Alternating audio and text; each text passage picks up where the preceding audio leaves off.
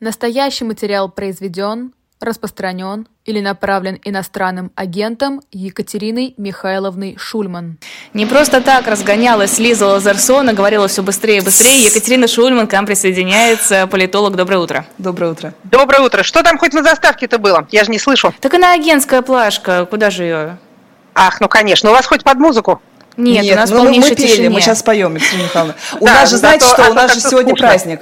У нас годовщина воссоединения Екатерины Шульман с утром у Лис. Реально, годовщина ровно. Год, да, год в эфире. А что случилось год назад? Они, я просто помню, что я была вот в это время в Израиле и выходила, и вы с нами выходили. А, Екатерина Михайловна, Ну давайте про... Кстати, прошу прощения, обращу внимание по поводу юбилеев и иных памятных дат, что сегодня у нас утро субботы, вчера была пятница, никаких новых иноагентов не случилось. Да, Мы ждали, ждали. Можно сказать, уже практически шампанское открыли в нашем общем, так сказать, иноагентском э, комьюнити. Нам нужны новые люди, мы обретаем политическую субъектность, коллективные письма пишем, влияем там на законотворчество в разных сопредельных странах. Поэтому мы очень заинтересованы в том, чтобы Минюст нам еще хороших людей добавлял. Он, конечно, может гадость сделать и добавить каких-нибудь нехороших людей, но это буквально были единичные случаи, в в основном он не обижается. Но вчера целый день прождали весь вечер до полуночи, ничего не дождались. То есть вот такая редкая пятница без новых иноагентов. Они Так он же наоборот еще гадость сделал. Он же исключил Transparency International Russia. Это правда, но он исключил в связи с ликвидацией юридического лица. Такие случаи были. Илья Шуманов, многоуважаемый, продолжает оставаться ценным членом нашего сообщества. А, может быть, все были на концерте вчерашнем, просто не успели списочек составить. Ты думаешь, праздновали все? Конечно, как, как же, как же. А, Екатерина Михайловна, вот э, хотелось бы с этого и начать, с годовщины, как Путин у нас вчера это сказал, назвал, воссоединения а, земель с Российской Федерацией, новых территорий. А, и вот Глеб Павловский, у него такая была формула, что Россия живет в странном состоянии 2014 года, потому что у нее нет общепринятых мировых границ, международных э, принятых границ. Вот насколько это влияет на твою политическую субъектность? А Отсутствие. концерт, прошу прощения за, так сказать, туманность. Концерт был вчера разве? Сегодня же вроде день-то воссоединения. Вчера вечером на Васильском спуске был концерт. Вчера был концерт. Они Окей, загодя. хорошо. Немного. Хорошо, я помнил про этот концерт, потому что э, мне пишут многочисленные граждане о том, как их созывают туда. Созывают, естественно, работников бюджетных организаций и э, студентов. Пишут, что такая программа, сякая программа. Правда, очень длинный список всего того, чего нельзя с собой брать и вообще чего нельзя делать. Да, мероприятие повышенной, э, понятно, так сказать, безопасности, повышенной секьюритизации, оно же с участием президента, поэтому там как-то пауэрбэнки нельзя, но какие-то другие можно, в общем, колющие, режущие предметы, практически как на самолет сесть. В общем-то, такое себе а, удовольствие. А то, о чем вы упомянули, это не то, что какая-то оригинальная мысль э, покойного Глеба Олеговича, это, в общем, такой факт международного права. Действительно, Российская Федерация с 2014 года делегитимизировала собственную государственную границу. То есть в ее составе находятся территории, которые никем другим не признаны ее частью. Тут можно было бы сказать, что по сравнению с 2014 годом ничего принципиально не изменилось с точки зрения правовой. Но с точки зрения политико-прикладной, конечно, размер имеет значение.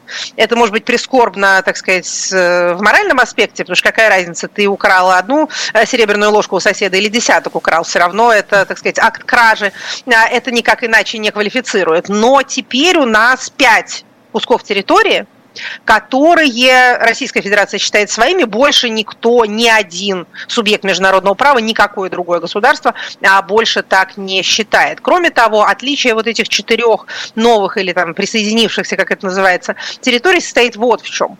А в Крыму, по крайней мере, с самого момента аннексии была, э, скажем так, стабильная территория, стационарная администрация и оседлое население.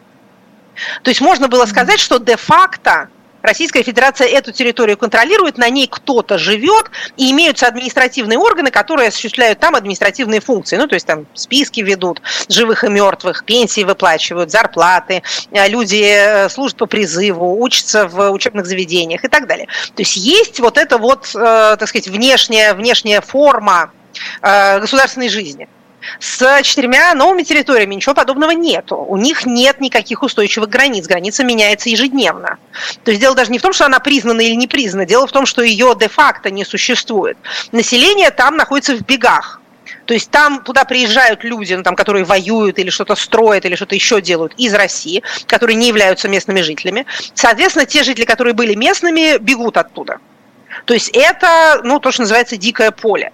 Администрация там тоже носит, в общем, воображаемый характер. Какие-то люди от России там сидят, время от времени там стреляют по ним, они возвращаются, кому повезет в Россию, занимают там какие-то другие, э, более безопасные административные должности. То есть там э, нечего зафиксировать. Поэтому, например, выборы на этих территориях носят принципиально иной характер, чем даже выборы в Крыму, то есть, когда Россия проводит в Крыму выборы, да, то есть, когда люди, живущие в Крыму, голосуют или Российская Федерация считает, что они голосуют за депутатов Государственной Думы, а за президента Российской Федерации, как было в 2018 году, то тут, по крайней мере, можно сказать, что да, вы это не признаете, но все-таки на самом деле это происходит. То, что министр Лавров у нас любит называть, э, так сказать, facts on the ground, да, такие факты на земле. Вот на земле они такие факты.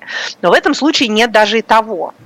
То есть вот сейчас в единый день голосования в сентябре в этом году на этих территориях якобы allegedly, как это называется по-английски, а, состоялось какое-то электоральное мероприятие, в результате которого эти территории обрели законодательное собрание. То есть вот, наверное, считается, что так есть. У них есть представители в а, Совете Федерации. Угу. То есть есть сенаторы от этих четырех территорий. Ну, например, ну, Михаил Рогозин. Рогозин. Конечно, нашел же себе рабочее место. А, то есть он теперь сенатор от Запорожской области. Что такое Запорожская область? С точки зрения всего мира тут нет никакого вопроса. Это территория Украины, и никакого сенатора в Москве у них быть не может. И э, Дмитрий Олегович Рогозин бредит, да, то есть он воображает себе должность, как по прищину Гоголя воображал себя наследником испанского престола. Но с его точки зрения, он там сидит, он зарплату получает, у него удостоверение есть. То есть Удобно. где находится эта, эта Запорожская область, так сказать, в, в представлениях России? Вот она, она где? Она какая? Она в верхней, в небесной России. Или она, она в мета-России Белковского? Точно. Такая воображаемая, воображаемая область, воображаемый субъект федерации. То есть сколько там живет людей? Опять же, дело уже не в том, что на этой территории там выборы были нечестными, неконкурентными, не пускали оппозицию регистрироваться и прочее. Ну просто, то есть нет участков, нет списков, нет кого-то, кто может вести эти списки, нет людей, соответствующих mm-hmm. тому, что в этих списках написано. И вот это уже чистая такая э, виртуальность.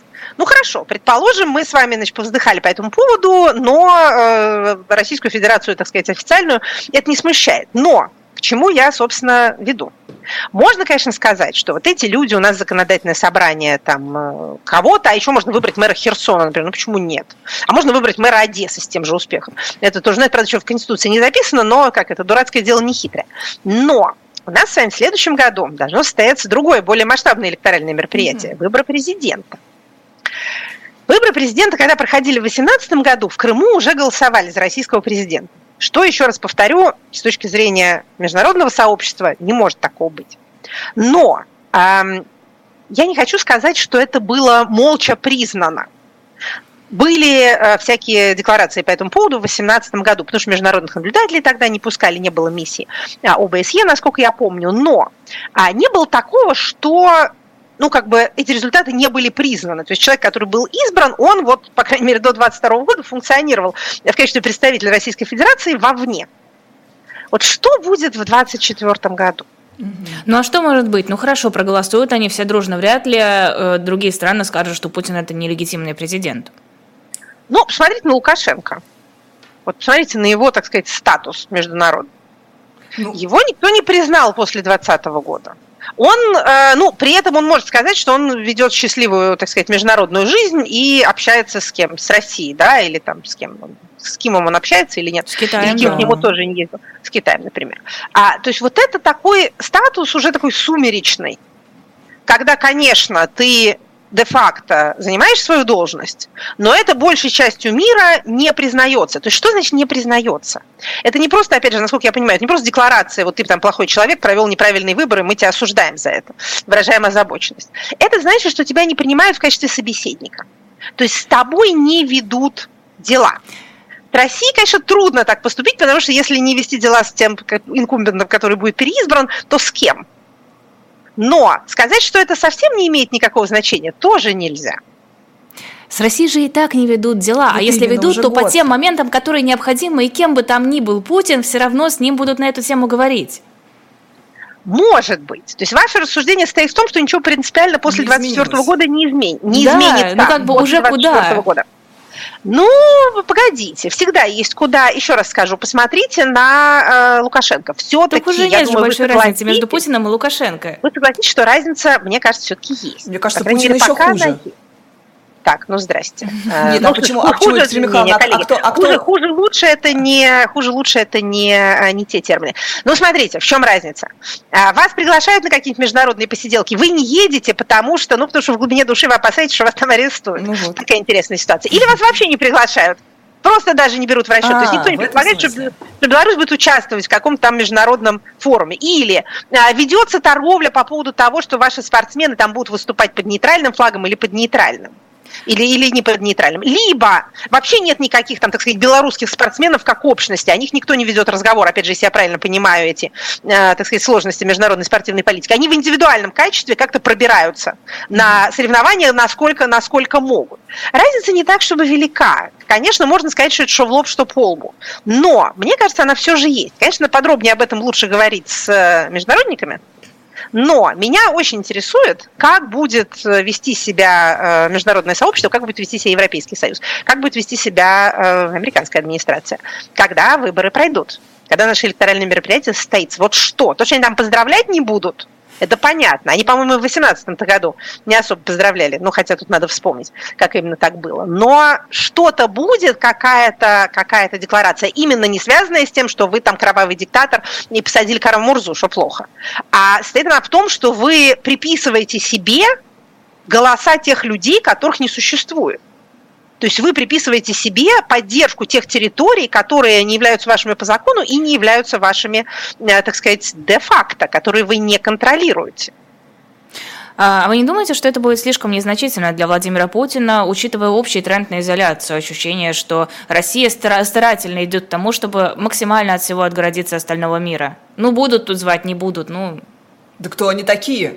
Ну, как вам сказать? А вот эти все наши замечательные отношения с э, тоже несколько воображаемой общностью глобальный юг. Я сейчас, конечно, становлюсь на топкую почву, потому что это не моя сфера. Но старания я вижу, стремления я тоже вижу. Значит, я вижу, как, например, родная моя Государственная Дума очень пытается избежать э, тяжелого впечатления, что международное направление вообще умерло. У нас же было, так сказать, всегда там есть департамент специальный в аппарате, который занимается международным сотрудничеством. Есть разные группы дружбы со всякими странами, есть делегации, а люди ездят, в Думу кто-то ездит. И вот в 2022 году получилось, что, ну, как бы можно закрывать вот это вот все. А это же не хочется. Вот вы говорите, есть стремление к изоляции. Ничего подобного. Стремления к изоляции нету. Есть стремление показать, что, значит, если вот э, с Западом мы не дружим, то мы по этой причине как, каким-то образом еще более интенсивно и еще более плодотворно дружим с разными другими странами, которых же больше, чем, так сказать, глобального севера. И народу там живет больше. Правда, э, денег, политических возможностей и технологических возможностей у них поменьше, но про это мы говорить не будем, потому что это расизм. Поэтому, вот опять же, я говорю на примере Государственной Думы, потому что об этом мне больше известно. Где-то начиная с конца 22 года это международное направление стало ужасно накачиваться.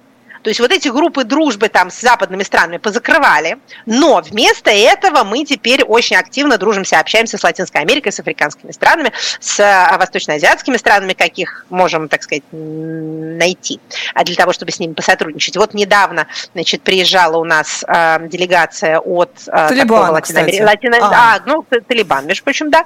Нет, я сейчас даже не Талибан имею в виду, хотя это тоже, конечно, очень... Ну, что, очень у нас Никарагуа, у нас... Очень ценные вопросы, да. Значит, вот, например, э, смотрите, смотришь, читаешь ну, думские новости, видишь там такую новость. Парласин не допустит осуждения России из-за ситуации на Украине. Думаю, что за Парласин такой? Парласин. Вы же говорите, парламент. Нет, это Парласин. Это знаете, кто такой? Это председатель Центральноамериканского парламента, сокращенно mm-hmm. Парласин. Вот. Это, значит, есть такой Центральноамериканский парламент, некая такая эм, структура ассоци... ассоциация, структура, да. Вот. Так что можно при, при желании отыскать э, вот какие-то такие объединения, пригласить их в Москву, они, наверное, рады будут, может, их не так много куда приглашают. А тут, глядишь, вот в целую Москву можно делегации съездить. И они, значит, пишут, что они не допустят там чего-то. Чего не допустят? Осуждение. Осуждение, вот. конечно. Хорошо же? Хорошо. Прекрасно. Екатерина Михайловна, если мы вот вперед как бы загадываем, что вот не будет Путина, вот плохая власть ушла, наступила хорошая. Как все эти новые законы будут обратно откатываться? Мне просто это непонятно в контексте, например, там, советского времени. Это же очень долго с этим всем э, разбирались. Вот, например, на агенты, новые территории, что у нас еще? Да много. Дискредитация. которая будет. Да, вот как это все распутываться в обратную сторону будет? Или какое-то время они еще будут работать, все репрессивные законы на, принятые? Но, вы знаете, это, это, очень, это очень приятный вопрос, потому что, э, как это, приятно думать об этом. Это такая замечательная, увлекательная работа. Это как, знаете, э, если вы до, дома долго не были, и там у вас какое-то безобразие случилось, потом, наконец, вы до тут добрались, и, ну, сейчас я тут вот это все, тараканов-то повымету, прусаков и пауков я повыведу, вот, уж не буду, уж не буду я посуду обижать. А, так что это, конечно, только, только дай начать. А, ну что, какие существуют э, методы на этот счет? Не мы первые, не мы последние, кто сталкивался с тяжелым наследием, э, так сказать, предыдущего режима. Действительно, многие, например, советские нормы в подзаконных актах действуют до сих пор. Это дело не идет о том, что нужно отменить все принятое до какой-то даты. Тогда мы останемся в ситуации правового хаоса и еще дольше будем с этим разбираться, принимая новый закон. Значит, тут, как в любом другом деле, опять же, как в уборке, занимаемся сначала классификацией. Вот это совсем выкинуть, это по местам расставить, это перекрасить в другой цвет. Есть корпус репрессивного законодательства, политического репрессивного законодательства. Он относительно по объему невелик, и он концентрируется в Кодексе об административных правонарушениях преступлениях и в Уголовном кодексе. Кроме того, есть отдельные законы, такие как закон, например, о э, лицах, находящихся под иностранным влиянием. Вот знаменитый иноагент. Это отменяется одним постановлением Государственной Думы. Никакой проблемы тут нету. Собирается пленарное заседание и говорится, вы знаете, в связи с изменением политической обстановки мы тут что-то напринимали какой-то фигни, теперь давайте мы ее обратно, значит, отменим. И те же самые люди, чему тоже есть масса исторических примеров, mm-hmm. также единогласно голосуют за то, чтобы все это отменить. Далее, вслед за законом, есть подзаконные акты. Вот опять же, если взять в качестве примера закон о э, иностранном влиянии.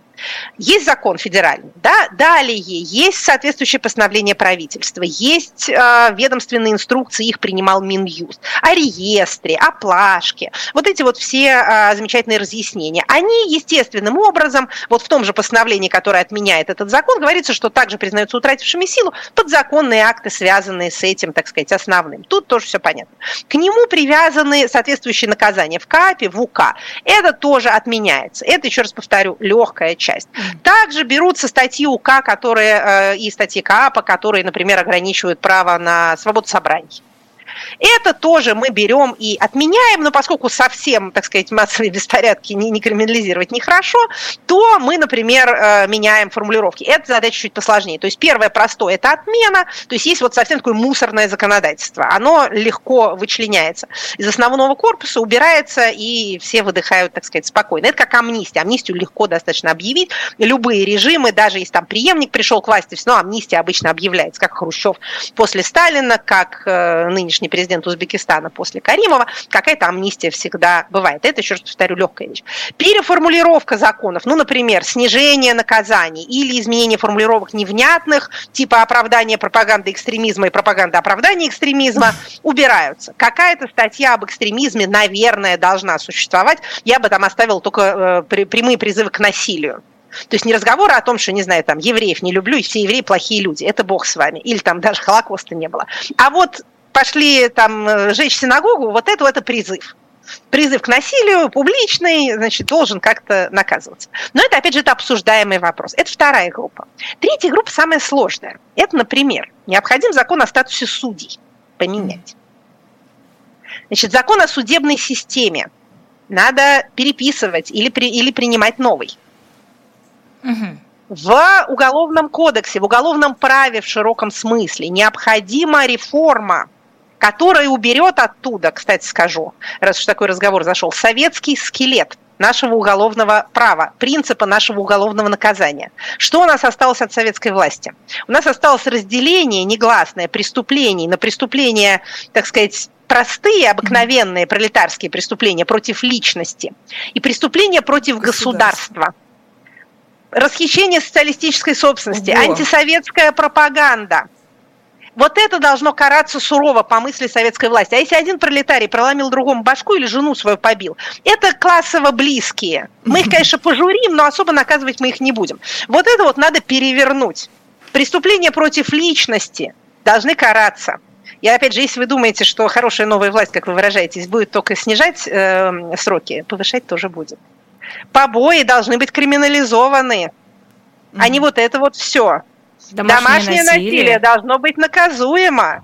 Наши сроки за убийство – это смех. Нельзя нас только сажать за убийство. Значит, граждан надо отучить методами, э, так сказать, суровых наказаний, трогать друг друга без спросу. Это будет особенно актуально в будущем, когда у нас люди, прошедшие через школу насилия, ненаказуемого и поощряемого, распространятся по лицу земли. С этим надо будет что-то делать. А что делать, понятно.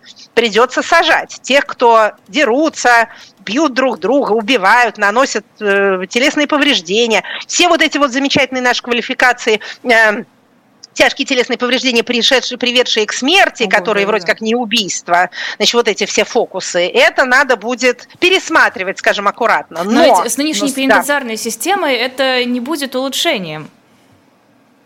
Э, пенитенциарную систему тоже надо менять. Мы спросим э, Романову Ольгу, и вот как она скажет, так и сделаем. И сразу станет очень хорошо. Не сразу, точнее, постепенно.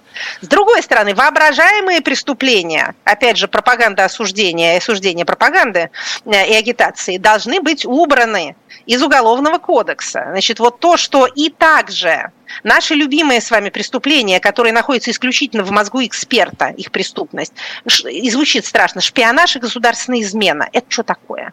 Вот эти составы надо конкретизировать. И всякую туманность, типа посмотрел в сторону иностранца и прочитал газету не на том языке, оттуда надо убирать, потому что там такие страшные сроки, страшнее, чем за убийство. Это как? Это почему?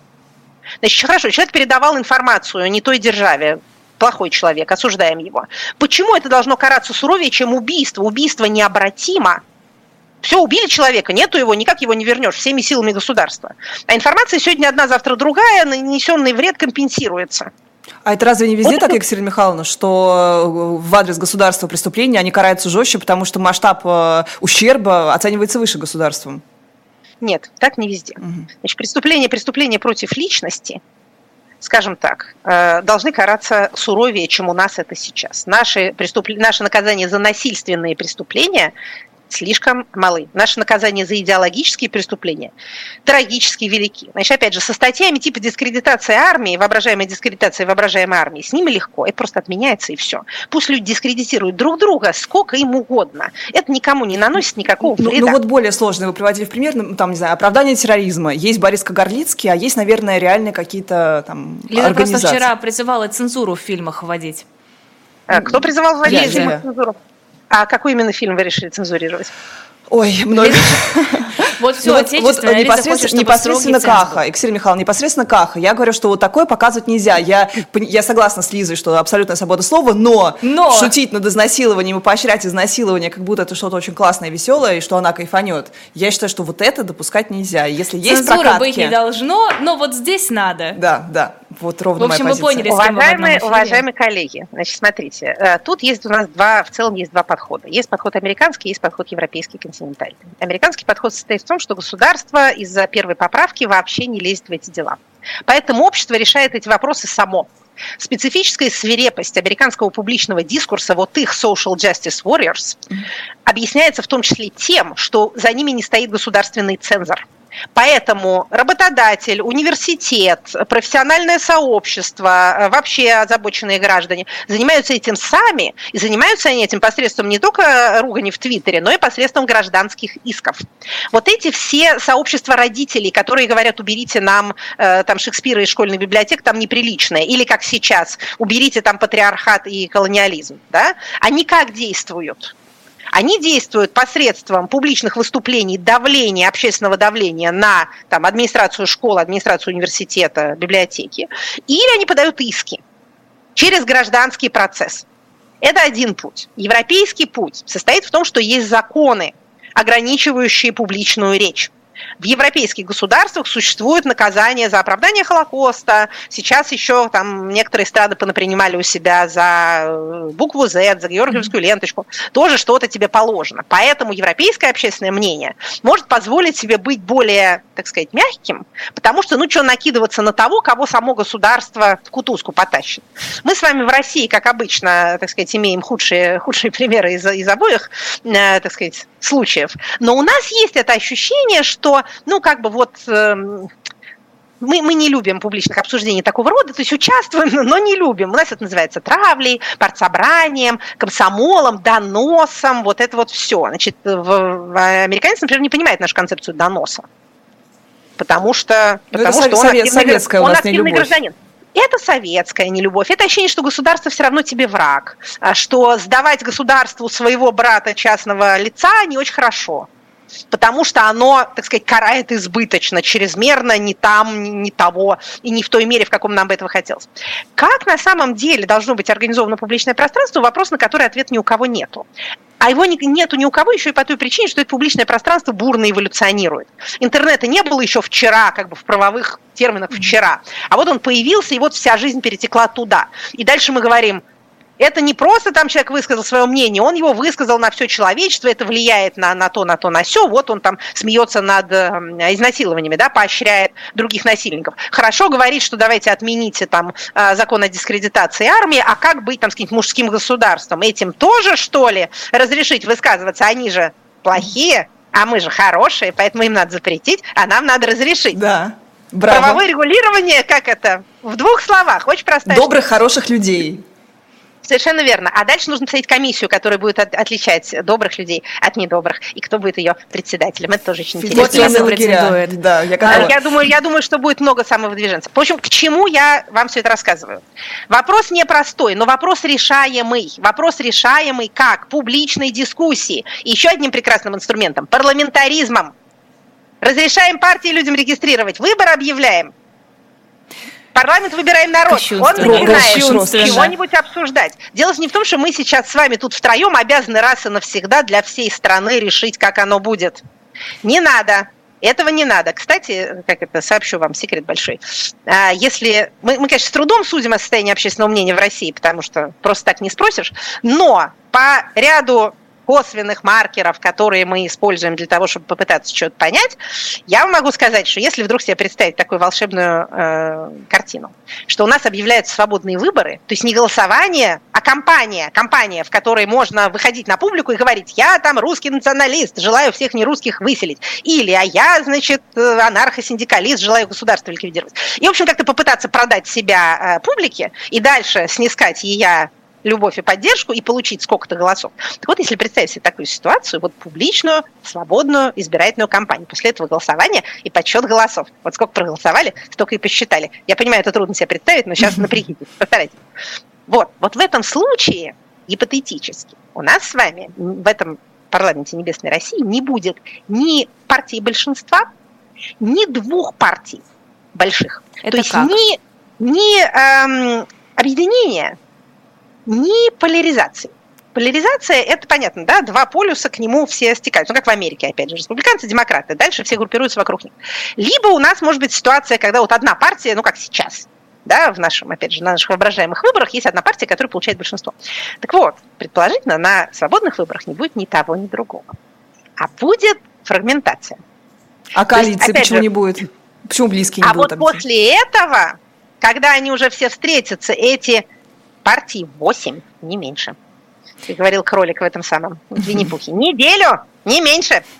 А, в общем, много их оказывается. А самая, опять же, спойлеры, спойлеры, а, самая популярная партия, но не партия большинства, это будет партия социал-демократической ориентации, то есть левая.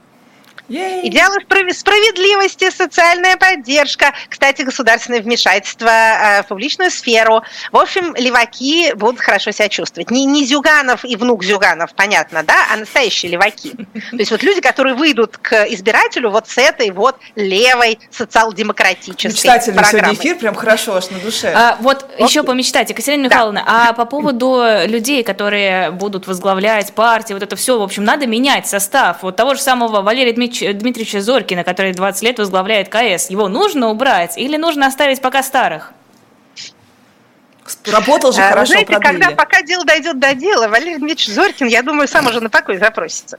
А, нам не нужно тут привязываться особенно к персоналиям. Закон АКС надо менять. Президент не должен иметь таких полномочий по отношению к судьям Конституционного суда.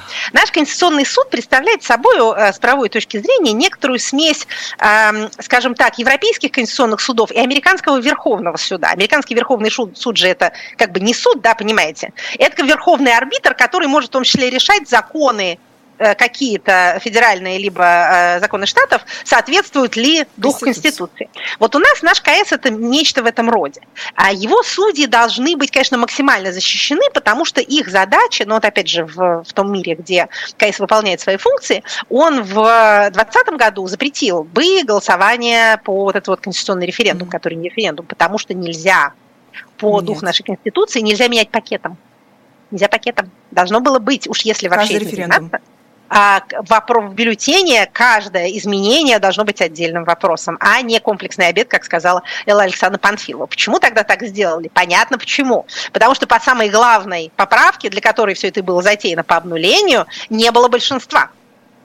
И если бы выносилось по отдельности, то можно было бы устроить кампанию, да, перед голосованием же была какая-то кампания, и сказать, что вот, вот тут приходите и голосуйте а, против. Вот КС нужен для этого.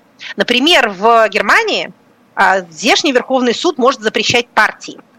Если их э, там, деятельность и уставные документы противоречат Конституции, то Верховный суд может запретить их э, функционирование. Это вот эта концепция так называемой воинственной демократии, militant democracy, ну, на самом деле, э, демократии, которая сама себя э, способна защитить, которую э, выработал отец нынешней немецкой конституции, Карл Левенштайн, вот такой немецкий юрист, который в 1933 году уехал в Америку от, от нацистов, а в 1945-м вернулся и, кстати, организовывал иллюстрацию судей нацистских. Это mm-hmm. было отдельное подразделение э, Нюрнбергского процесса, процесс судей. Он шел много лет поэтапно.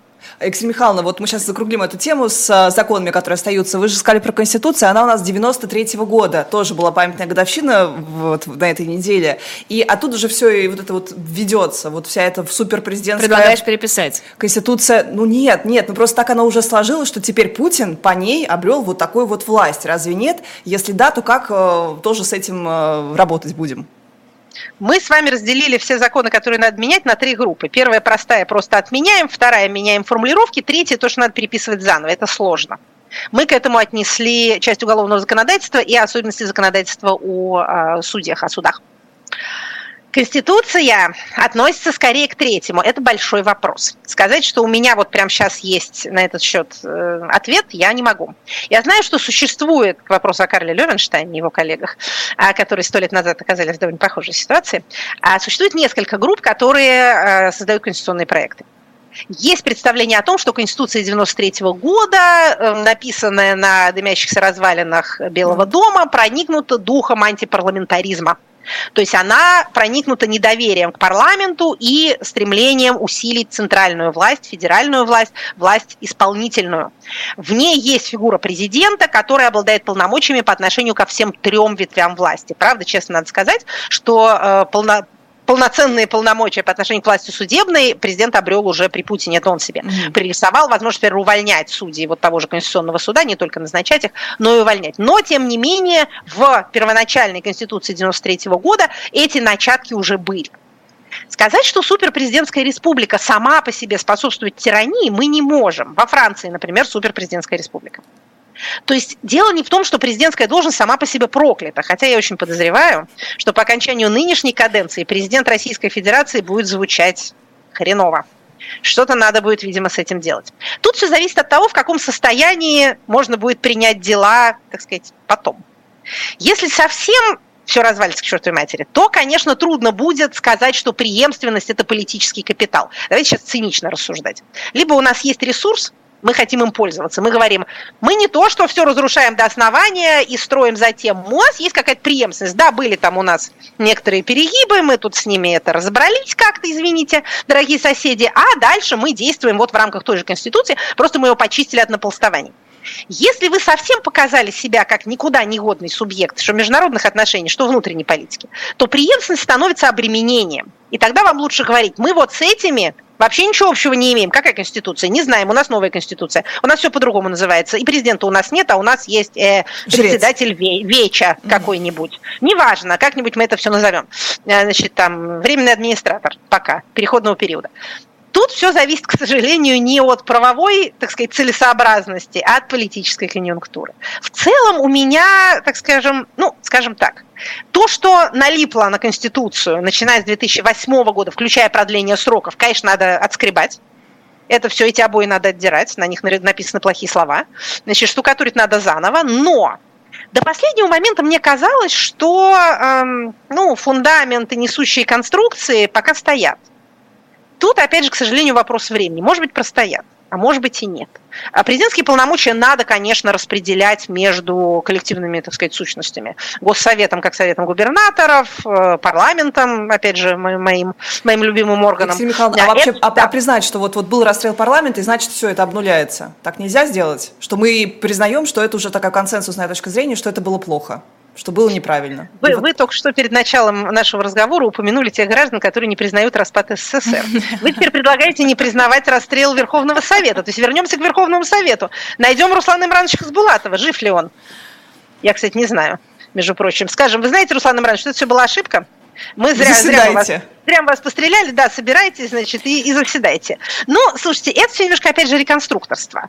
А, осудить такого рода насильственные, так сказать, действия в отношении парламента было бы неплохо. Потому что вообще как-то публично продекларировать идею, что убивать людей неправильно, это нам очень важно, потому что, э, уж если говорить о корне зла, не том, который записан в Конституции, а то, который в головах у людей находится, то корень зла состоит в идее, что кто сильный, тот и прав.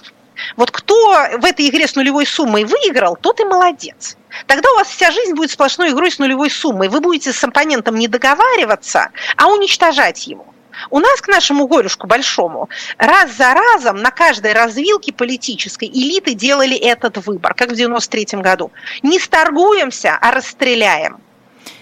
Как с Чечней не договоримся, а закатаем. Потом это закатывание вылилось в договоренности еще более обременительные для Российской Федерации, чем что-нибудь другое. Но выбор в пользу игры с нулевой суммой не win-win а победитель получает все. Вот это неправильно. Поэтому хочется очень на следующем этапе этого избежать, как не силен будет соблазн всем хорошим людям убить всех плохих людей.